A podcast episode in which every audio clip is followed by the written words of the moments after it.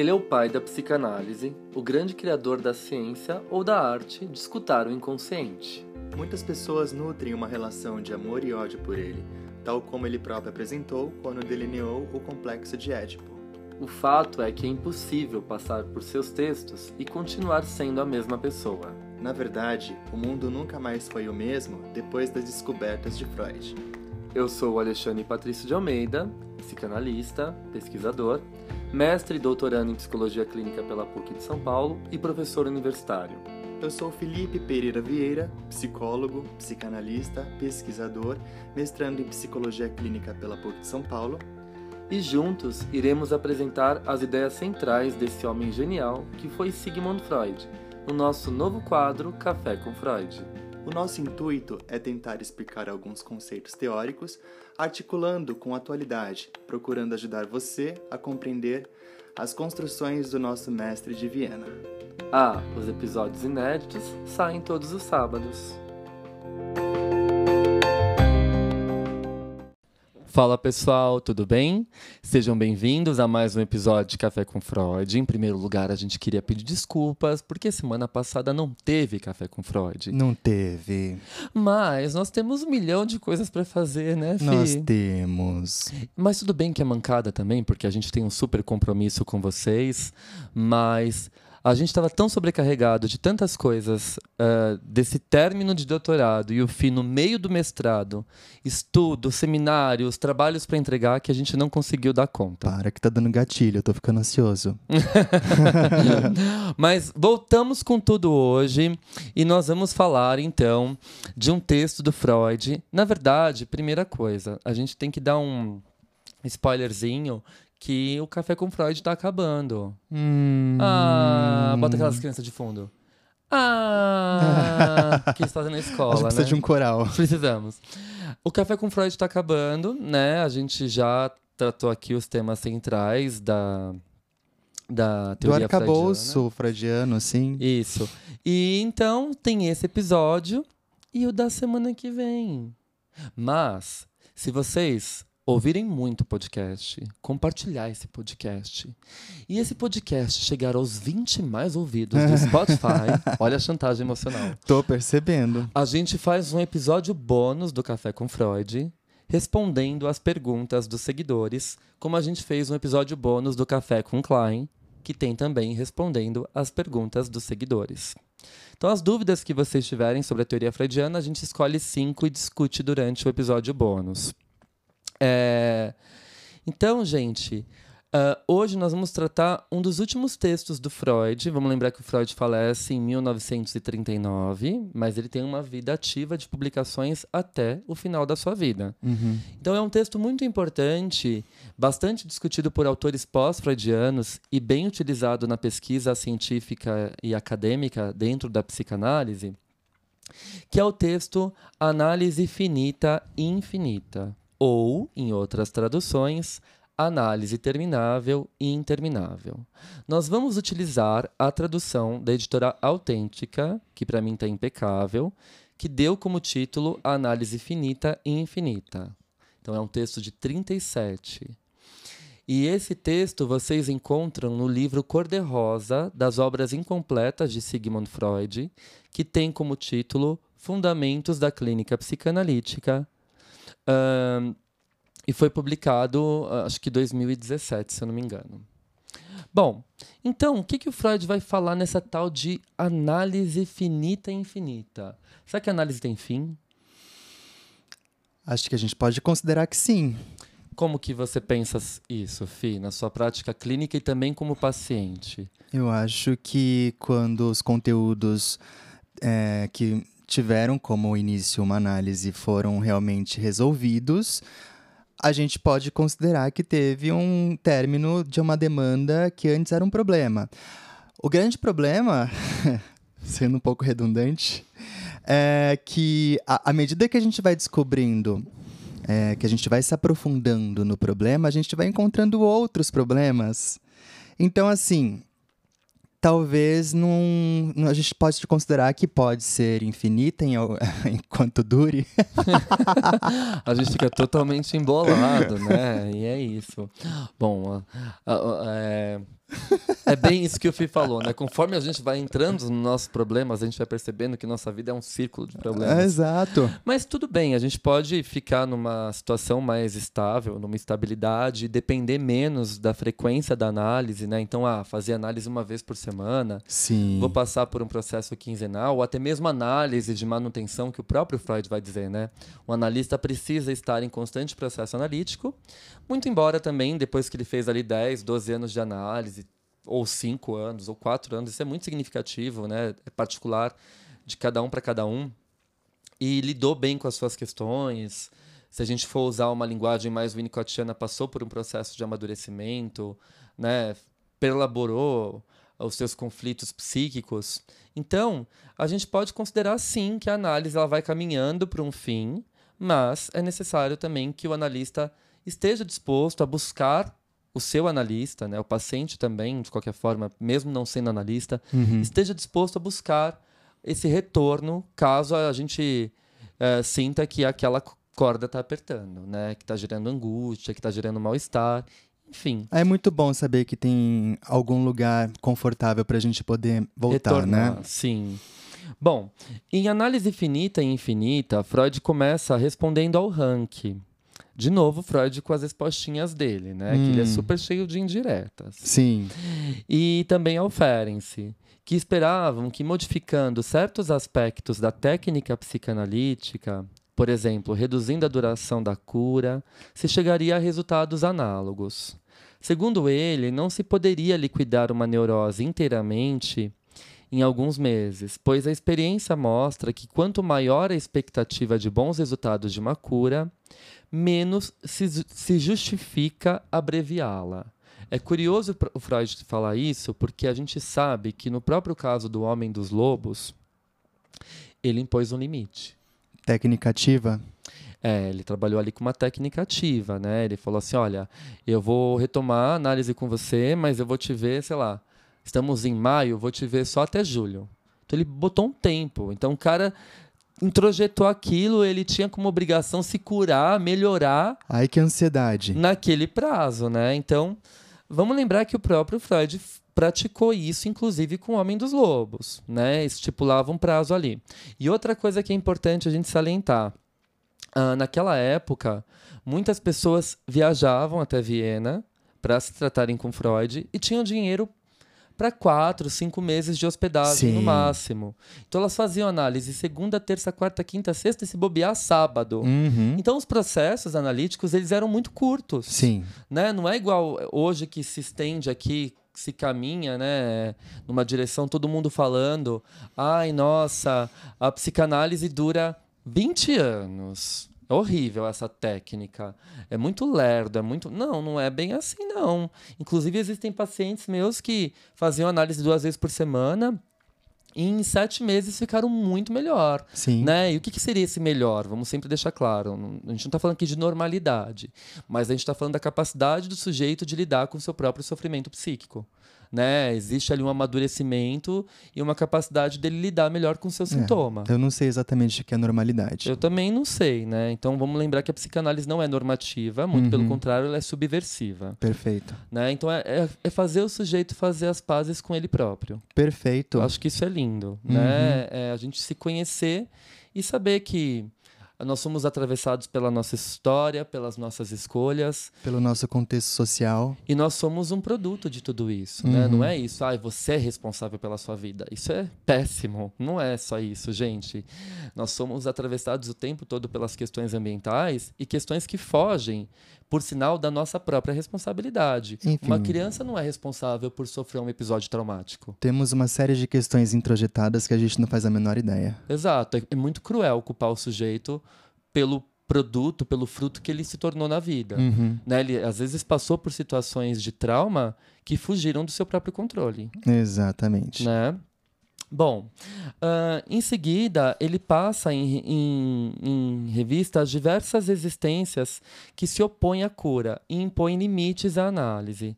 Algumas podendo chegar, inclusive, a torná-la interminável. né? Ele vai revisando alguns aspectos ah, das, das diversas existências que se opõem à cura no processo analítico. Dois obstáculos insuperáveis impedem a liquidação da transferência quando do término, segundo Freud. E aí ele vai salientar aqui um tema muito polêmico: a inveja do pênis na mulher e a posição passiva no homem. Hum. Polêmica. Ferenc achava que toda análise bem-sucedida deveria ter superado esses dois complexos. Mas, ao contrário do seu discípulo, Freud é pessimista e julga esses objetivos excessivamente ambiciosos.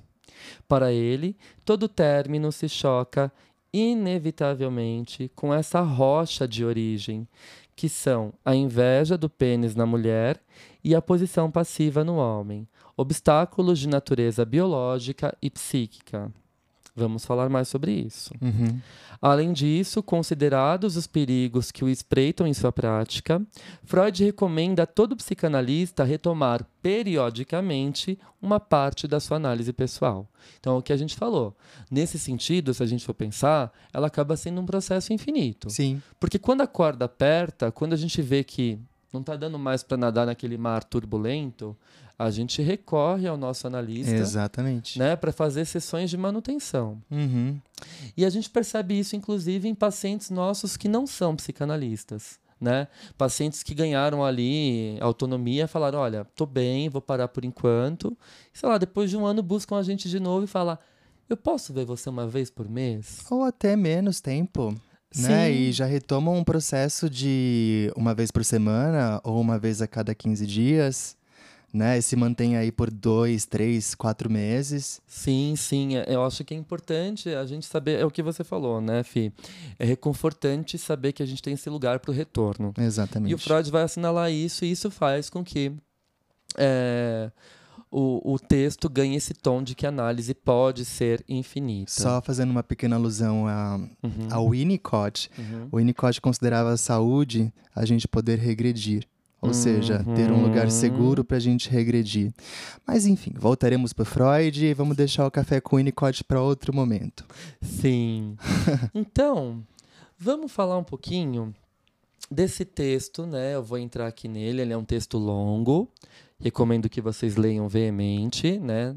Quem está aí numa formação psicanalítica, estudando, a gente faz esse conteúdo com muito amor para vocês, mas é importante sempre que vocês recorram às referências que a gente cita aqui, né? Ouvir o episódio não é o suficiente, tá? Ou Bom. seja, aumentem o tamanho dessa cabeceira, porque haja livro. Muitos livros de cabeceira. né?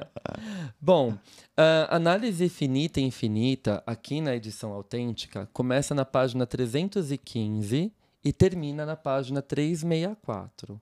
São 49 páginas de texto. É um texto longo Sim. né? Então vou falar um pouquinho da primeira parte dele. Ahn, ele vai dizer assim para nós, né, que o trabalho psicanalítico só pode ser um trabalho de muito fôlego, e a gente sabe que é. Se quisermos realmente libertar um ser humano de seus sintomas e as suas inibições neuróticas. Freud ergue-se assim contra as tentativas reiteradas de abreviar a duração das análises, particularmente a de Rank, do Otto Rank, que acreditava ser possível eliminar os efeitos a posteriori do traumatismo de nascimento, né? O, li- o Rank tem um livro bárbaro chamado Trauma do Nascimento Uhum. e toda a neurose em apenas alguns meses de análise. Freud acrescenta que isso é um equívoco e que é, é, é um equívoco imaginar que esse pequeno fragmento de análise dispense todo o trabalho analítico restante. Ele considera que a tentativa de Rank visa unicamente a ajustar o tempo da terapia analítica à pressa da vida americana. Uau! A gente, inclusive, gravou um episódio que vocês Ontem, né? podem ouvir lá no, no Psicanálise de Boteco, no quadro Pílulas Psicanalítica, que nós versamos, inclusive, sobre esse tema. A era da pressa. Exato. Exato. E a gente teve a a- o convite, a convidada, a Fê, né, que pesquisa exatamente sobre isso, a Fernanda Fázio, uma amiga nossa que pesquisa sobre essas novas formas de subjetivação e sofrimento da era da pressa. Então, o processo analítico, é claro, A gente brinca, né? Tem até um IGTV meu que viralizou na época, é, psicanálise não é miojo. Mas às vezes pode ser. Às vezes o Winnicott fazia, sei lá, três, quatro encontros com a família, orientava a família, a Consultas criança. terapêuticas? Exato. Era uma família super bem uh, inteirada no assunto né, da psicanálise e tal. Conseguia manter aquele tratamento, as orientações do Winnicott em casa e dava super certo. Sim. Se Mas comunicavam por cartas, né? Exato, mas só que a gente tem que ver que a realidade hoje não é assim. Não. A gente tem famílias, às vezes, com pouco acesso à informação, em estados de extrema vulnerabilidade. Então não dá para a gente falar que em quatro, cinco consultas vai estar tudo bem. Hum, Né? A psicanálise ela vem justamente nessa direção oposta de trabalhar com o tempo como um tempo de maturação. O sujeito ele vai maturando. Isso que eu gosto de pensar a cura. A cura não é livrar o sujeito do sintoma. Quando a gente fala assim, ah, esse queijo está sendo curado, ele fica ali sendo curado, ele fica sendo curtido, envelhecido, até ele ficar com um sabor melhor. A mesma coisa é o humano, né? Aquele humano está sendo curado. Ele vai amadurecendo, ele vai ah, evoluindo, aquele processo psíquico, químico, biológico se junta ali e o sujeito ele fica muito mais maduro diante das suas próprias questões. Eu gosto de pensar a cura nesse sentido. Perfeito. Bom, então o, o Freud já lança essa crítica de início, né? Ele menciona em seguida suas próprias experiências de fixar de antemão o término de uma cura psicanalítica e ele cita como exemplo o fracasso que foi no Homem dos Lobos, que apenas serviu para dar mais gatilhos nele, né? É, ele estava tentando elucidar uma tese que Sim. não dá muito certo. Aí né? ele diz assim, né, que o Freud demora um pouquinho para dar braço a torcer. Foi uma aposta arriscada, diz ele, que deu certo no primeiro momento, mas depois o paciente teve uma recaída. Hum, Fixar um prazo é eficaz desde que se escolha o momento adequado, ele conclui, mas para isso não existe uma regra geral e devemos confiar em nossa intuição. Sobre essa questão de fixar um prazo, Hum. é, o próprio Ferenc mesmo tem um texto chamado Contraindicações com relação à técnica, Técnica ativa. ativa. Sim. Então, Porque ele estava praticando isso, né, de colocar um término, de ser mais, sei lá, autoritário, assim, com, Uhum. anali com analisando, né, propondo até sugestões. sim, E ele vai vendo que aquilo não dá certo. Ele começa a criar, então, contraindicações sobre a técnica ativa, por quê? Com pacientes fragilizados, traumatizados e regredidos, como que você vai colocar um tempo se o próprio paciente não tem uma noção de tempo e de espaço? exato. Fica a questão Sim, o- né? Então essa intuição ela é super complicada e ela tem a ver também com a nossa experiência, com o nosso estudo, né? sim, e, E com o também com, nosso- o sentir, né? Sentir o paciente. Exato, exatamente. Então a questão que fica é, numa segunda discussão, na segunda parte desse texto, a análise teria realmente um fim natural? Bora responder no próximo bloco? Bora, Um cafezinho? um cafezinho.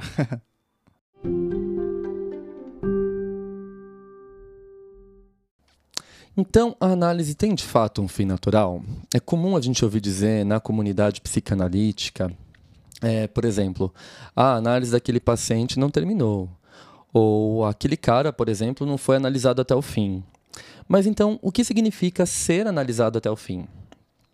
O fim pode ocorrer, o Freud vai falar para nós, quando o paciente não sofre mais de seus sintomas, de suas angústias ou de suas inibições, e quando reprimido tornou-se consciente de modo que não há mais por que temer a repetição de processos patológicos.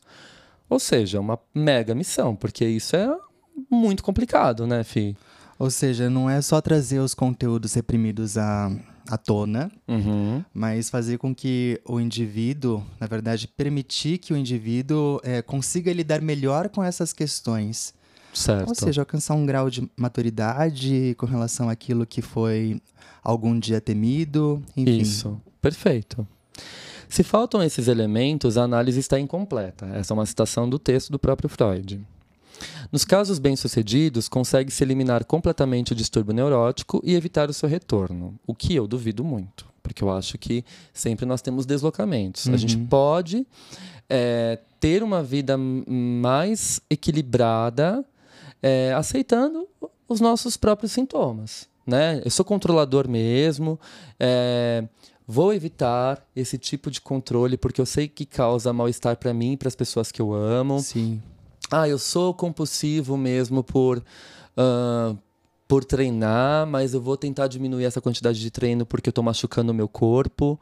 Quando o sujeito começa a se apropriar do sentido daquele sintoma e vai dando contornos a ele, mas eu acho que eliminar uma neurose por completo, eu nunca vi. Não, também não. Né?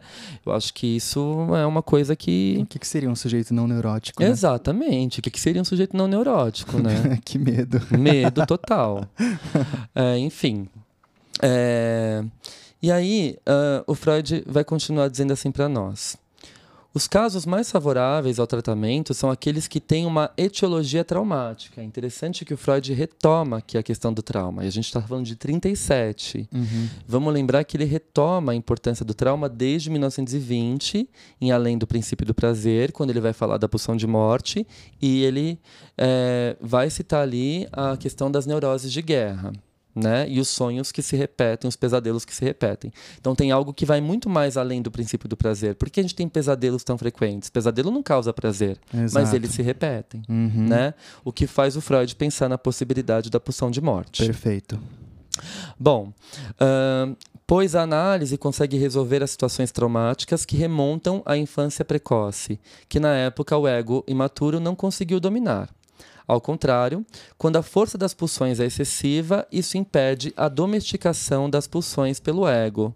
E a análise então é condenada ao impasse, pois o impacto das pulsões provoca modificações do ego. De que modificações se trata? Freud esclarece que se trata de modificações que resultam da ação defensiva, no sentido de um deslocamento e de uma restrição.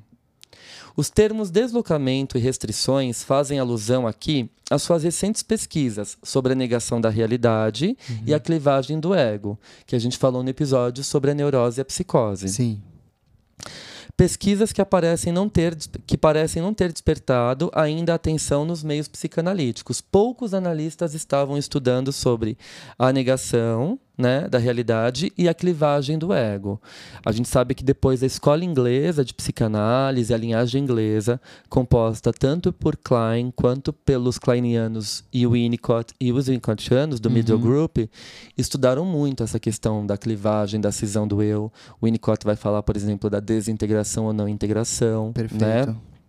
A Klein vai falar da posição esquizoparanoide. Posição depressiva. Posição depressiva. Então, isso ficou a cargo de outros autores pós-freudianos, uhum. né?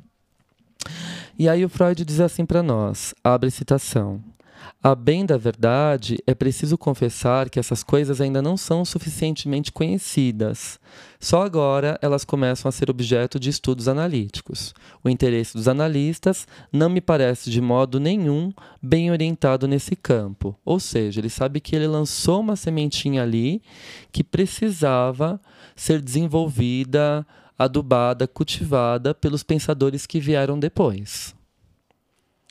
Uh, bom, e aí, uh, o Freud vai dizer assim: assim, uma recaída é sempre possível no processo analítico, e não temos nenhum meio de prever a vicissitude de uma cura. Né? A vicissitude quer dizer o destino. A uhum. gente não uhum. tem como prever o destino de uma cura, é imprevisível. E isso que você falou né, anteriormente, da gente construir com a, com a hipótese winnicottiana, né, do sujeito ser capaz de regredir, isso é um sinônimo de saúde. Sim. Então a conquista da maturidade, ela não é permanente. Não, nunca vai ser. Diante de qualquer situação da vida, eu posso regredir. Que bom, né? Que bom, né? E é importante que o analista esteja atento a esses movimentos também, uhum. né? Bom, segundo Freud, o êxito de uma terapia analítica depende essencialmente de três fatores, e nós vamos comentar aqui: a influência dos traumatismos, a força constitutiva das pulsões e as modificações do ego. Ou seja, o Freud acredita no fator constitucional da pulsão. Se o sujeito nasce com mais pulsão de morte, né, é um sujeito que vai dar trabalho para o analista. Uhum. Então, apesar de ser uma hipótese especulativa, o Freud acredita veemente na importância da constituição pulsional. Coisa que o Winnicott, por exemplo, não vai trabalhar. Exato, o Winnicott vai dar total é, é, enviesa- envies- enviesamento para a gente pensar o ambiente. Quase não saiu. Ah, tudo bem, tudo bem. É, Ele vai dar bastante importância É, ao ambiente. exato, é né? Vamos queria falar. resumir, né? Tudo bem, tudo bem. Bom, no que se refere à força das pulsões, quais são os meios de que dispõe o ego do paciente para conseguir domesticá-las? De modo a eliminar de forma duradoura e definitiva um conflito pulsional? Para explicar isso, diz Freud, seria preciso recorrer à feiticeira. Ou Como seja, assim? a bruxa metapsicologia. Ah, entendi. Essa Explica isso para os nossos ouvintes. Explico. Essa feiticeira é algo que é inaceitável. Por que que ele fala que é feiticeira? Porque ela é mística, ela é indecifrável. O Freud desenvolve a sua metapsicologia, algo que vai além da psicologia, né? Quando ele fala de id, ego, superego, força pulsional, pulsão de morte, pulsão de vida, enfim, é algo que vai muito além, né? Mas é algo extremamente especulativo, não dá para identificar materialmente falando, né? De uma forma consistente, o que, que é o ego, o que, que é o id, o que, que são as pulsões. Aham. Então é uma especulação. E é claro que ele é detonado por essa especulação pelos cientistas, Hum. né? Porque tem que ter tudo muito comprovado para ser uma ciência. Por isso que a psicanálise causa resistência até hoje. Sim. Então, ele vai dizer assim: a gente precisa chamar ela agora, a feiticeira metapsicologia. Que venha, deixemos ela entrar. E ele começa a explicar. Ou seja, a gente vai ter que apelar à especulação, né? Sem a qual não se avança. Então, é nomear o inominável. Freud foi capaz disso. Por mais que seja uma teoria especulativa, como que a gente pensa os processos de adoecimento se a gente não trabalha com esses termos da metapsicologia?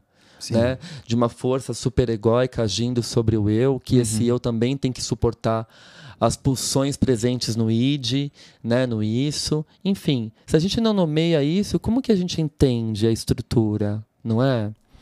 Ele foi genial em nomear. Uhum. Por exemplo, no homem normal deve-se encontrar o equilíbrio para cada conflito entre a força do ego e a força das pulsões. Se a força do ego cede ou se a força das pulsões se torna excessiva, segue-se um desequilíbrio que produz efeitos patológicos. Né? A pulsão ela atravessa o ego. Ela acaba sendo mais forte que ele. Considerando, eh, considerado sob o aspecto das respectivas relações entre as diferentes forças eh, presentes, esse ponto de vista, na opinião, na opinião de Freud, confirma a importância do fator quantitativo no acionamento da doença, ou seja, o fator econômico. Por isso, Tá. quando o Freud fala, o Freud vai falar assim, a economia do fator pulsional. Ninguém entende nada. Como assim economia, gente? Eu estou estudando economia, estatística num texto de psicanálise. Sim. Esse é o fator econômico. Por exemplo, se eu coloco muita pulsão no objeto, o que, que sobra de pulsão para mim? Nada. Não tem um fator econômico? Entendi. É isso que as pessoas ficam horas tentando entender e não entendem. Tem uma questão de investimento ali é, que a gente pode pensar depois num ego fragilizado, porque foi. é, es- essa força foi totalmente direcionada para o objeto, é isso? Sim, sim, sim, sim. Mas aí entra a importância da questão quantitativa, econômica, né? Por exemplo, se eu deposito muita da minha pulsão, da minha libido, sei lá, numa escrita, não me sobra pulsão, por exemplo, para namorar, para sair com a minha família, entende? Então, é um fator econômico. Se eu deposito muita pulsão no meu sintoma, tentando controlar aquele sentimento que me causa dor, né, forçando ali o recalque, sustentando o recalque com a Neurose resistência. obsessiva total. Neurose obsessiva total. E por aí vai, outras neuroses, neurose fóbica, Hum, enfim. sim. Toda a pulsão ela histeria. encontra um destino. Isso, a histeria, a somatização e por aí vai, Perfeito. né? Bom, os limites da terapia psicanalítica.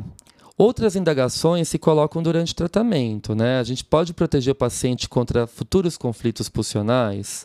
É possível despertar um conflito que ainda não foi manifesto com uma forma de um objetivo preventivo? Freud associa esses dois problemas que suscitam a questão dos limites da terapia psicanalítica. Ele acha que, na medida em que o conflito atual não se manifesta, o analista não pode ter nenhuma influência sobre ele. Isso é lindo. Uhum. Respeitar o tempo do paciente. Não adianta você cutucar ali uma ferida que você acha que o paciente não vai dar conta e que atravessa o tempo do paciente. Então é saber esperar É. que isso venha à tona. Exato, que- fazer construções em análise ao invés de tantas interpretações. Isso, para que quando esse material né, vem à superfície, a gente pode trabalhar. Uhum. né?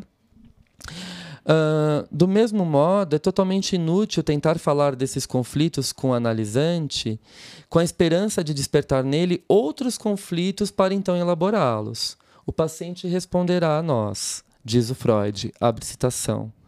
Com certeza é muito interessante, mas eu não sinto nada disso. Aumentamos seu saber, mas de resto não mudamos nada no paciente. Fecha a citação. Ou seja, aquele analista que tudo sabe, que quer atacar a interpretação achando que, nossa, é isso aqui, a questão edípica, não sei o que lá. Aquele analista que fala assim, eu sei mais da sua vida do que você mesmo, Nossa, né? que, que pretensão, né? Se, alguém- se um analista fala isso pra mim, eu saio correndo, nunca mais volto. Sim. Que pretensão. É, dá um medinho mesmo, né? Nossa, Cuidado. Super. E aí o Freud vai falar também da resistência do ego contra a cura. O ego apresenta resistências, evidentemente. Hum. O Freud aborda em seguida a questão da resistência à cura que provém do ego sob dois aspectos. Hum. Primeiro, do ângulo de uma necessária aliança entre o analista e o ego do paciente, e depois do ângulo da posição do ego à cura.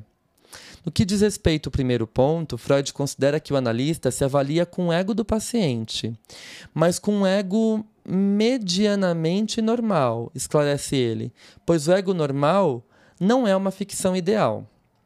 Visto dessa perspectiva, o objetivo do trabalho analítico é conseguir integrar na síntese do ego as partes não dominadas do seu id.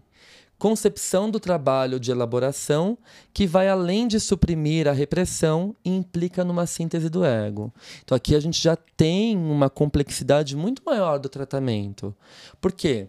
Muitas vezes o paciente tem uma identificação, né? Esse ego fragilizado se identifica com o ego do analista. Uhum. O analista vai ter que saber diferenciar isso, trazendo esse paciente para um processo de integração egóico, né? É, fazendo uma síntese do ego, é, reunindo suas partes, né, que, que estão fragmentadas. Então não é só você trazer para o consciente aquilo que está inconsciente, mas tem todo um trabalho de união artesanal, de juntar sentido. E aí É. que tá, é uma construção. É claro que a gente vai falar disso na- no próximo encontro do Café com Freud, que vai ser o nosso último texto trabalhado, Construções em Análise, que, na minha opinião, é um dos cinco textos mais importantes do Freud, muito embora pouquíssimo discutido no meio psicanalítico. Bom, ahn, finalmente, Freud nota que coexistem duas partes dentro do ego. Uma parte próxima do ego psicótico e uma parte normal. Ele vai dizer assim, abre citação. Toda pessoa normal é de fato apenas medianamente normal. Seu ego se aproxima do ego do psicótico, nesta ou naquela parte, em maior ou menor medida. E o grau de distanciamento em relação a uma das extremidades da série e de, aproxima e de aproximação em relação à outra nos servirá provisoriamente como medida para essa modificação do ego tão vagamente caracterizada. Esses elementos esboçados aqui vão ser conceituados depois no texto dele, o esboço de psicanálise, Certo. que é um texto que ele escreveu em 38, mas foi publicado póstumamente em 1940. Certo. Então, é, ele vai dizer assim que a gente tem partes psicóticas, né, dentro do nosso ego, tem partes mais fragilizadas. Então não dá para ficar só naquela imaginação de que o paciente vai ser aquele neurótico obsessivo perfeito, Hum, hum. porque todos nós, até em processos criativos, né, a gente entra em contato com a nossa parte psicótica. Pois é, será que existem realmente estruturas? Exato, eu tenho as minhas dúvidas, né? É claro que a gente pode ter é, aspectos predominantes no psiquismo, né, neuróticos, e aspectos predominantemente psicóticos, psicóticos, né? Mas todos nós temos isso. É importante que uh, bem, quem vai desenvolver muito bem essa ideia depois é a Ana Freud, né? Quando ela vai falar do ego e os seus mecanismos de defesa, né? É... Então, e aí por último, Freud diz assim: é, porém, durante o trabalho, constata-se com frequência que o paciente não sustenta mais o esforço de trazer à luz as existências e as defesas e que as transferências negativas podem predominar e ameaçar o êxito terapêutico. E aí abre citação do Freud. O analista agora é um estranho para o paciente, que o coloca diante de exigências abusivas desagradáveis e se comporta em relação a ele exatamente como uma criança que não gosta do estranho e não acredita nem um pouco nele. Nossa, que incrível isso.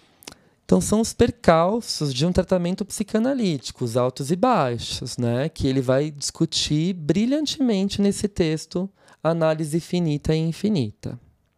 Bom, Vamos tomar mais um cafezinho? Bora, gente.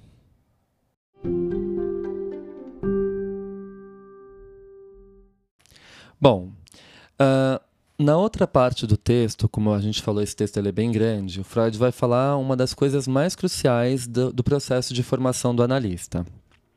Ele vai se voltar apoiando-se num trabalho de Ferenczi, de 1928, uh, que mostrava que é indispensável para o êxito de uma psicanálise que o analista tenha aprendido suficientemente com seus próprios desvios e erros e que tenha submetido ao seu poder os pontos fracos de sua personalidade.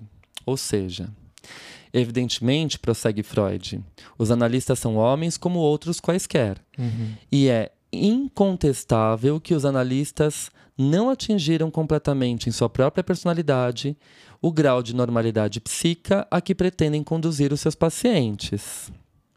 Contudo, no interesse de seus pacientes, é legítimo que se exija do analista um grau bastante elevado de normalidade e de retidão psíquica. Ou seja, eu preferia trocar essa palavra normalidade por maturidade. É, eu também ia né? isso. E essa maturidade é conquistada através da análise do analista. Uhum. Então a gente vê muitos analistas jovens, alunos. Ah, professor, estou inseguro, com medo de começar a clínica, é, não me sinto suficiente. Gente, não tem receita, não tem leitura, não tem nada que vai é, amenizar esse sentimento, essa angústia. Somente o seu processo de análise pessoal. Perfeito. Né? Então a gente tem que saber que enquanto a gente está atendendo, e a clínica ela é sempre infinita, infinita no seu sentido de desafio, infinita no seu sentido de complexidade, a gente tem que recorrer à nossa análise pessoal. E a supervisão também, né? Exatamente. Em caso de insegurança. Exatamente. Não somente em caso de insegurança, né? Mas também porque estar dentro de um grupo de estudos e observar uma outra forma de enxergar o mesmo caso é super enriquecedor. Isso mesmo. É por isso que a análise pessoal do analista lhe parece uma condição indispensável para a preparação da sua atividade futura. Além disso, com o objetivo de evitar tanto quanto possível os vários perigos que rondam o próprio analista em sua prática, Freud recomenda a todo psicanalista que retome periodicamente uma análise a cada cinco anos, sem ter vergonha desse procedimento. Hum, Lindo, né? Super, super sincero. Uhum. Bom, e a parte final do texto é, o término se choca com uma rocha de origem subjacente. Aí vem a questão polêmica. É, da inveja do pênis da mulher e a passividade do homem. A gente vai questionar um pouco isso. Vamos lá. Esta última parte, em geral, é a mais conhecida desse texto, no qual Freud descreve os dois obstáculos ao término que considera como intransponíveis numa análise: a inveja do pênis na mulher e a rebelião contra a posição passiva no homem.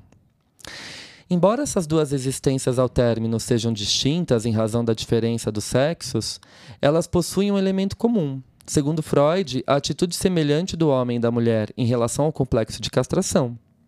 Né? Então, tanto a mulher quanto o homem, eles vão ser bastante resistentes ao processo de castração. E nesse sentido, Freud quer dizer que uma conquista da análise seria aceitar essa castração, né? O que o Lacan vai chamar da gente saber lidar com a falta, Uhum. o que a Melanie Klein vai chamar da gente saber lidar com a frustração, Ah, sim, sim, né? sim.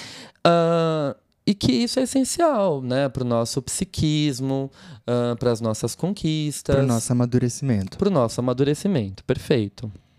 É, Bom, para o Freud, o complexo de castração não tem de fato o mesmo significado para um e para o outro, né? para o homem e para a mulher. No homem, esse desejo de virilidade desde o início está de acordo com o desejo do ego.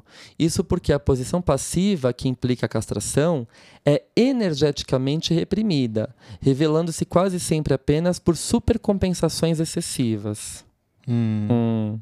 Na mulher, ao contrário, o desejo de virilidade só é normal durante a fase fálica do seu desenvolvimento, situado antes do desenvolvimento que conduz à feminilidade.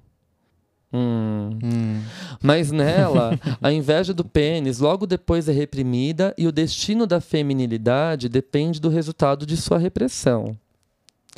No caso de fracasso do desenvolvimento da feminilidade, como na mulher fálica, o complexo de virilidade se compõe e influencia o caráter de forma duradoura. Ao contrário, no caso de desenvolvimento favorável, o desejo do pênis é substituído pelo desejo do filho, segundo Freud.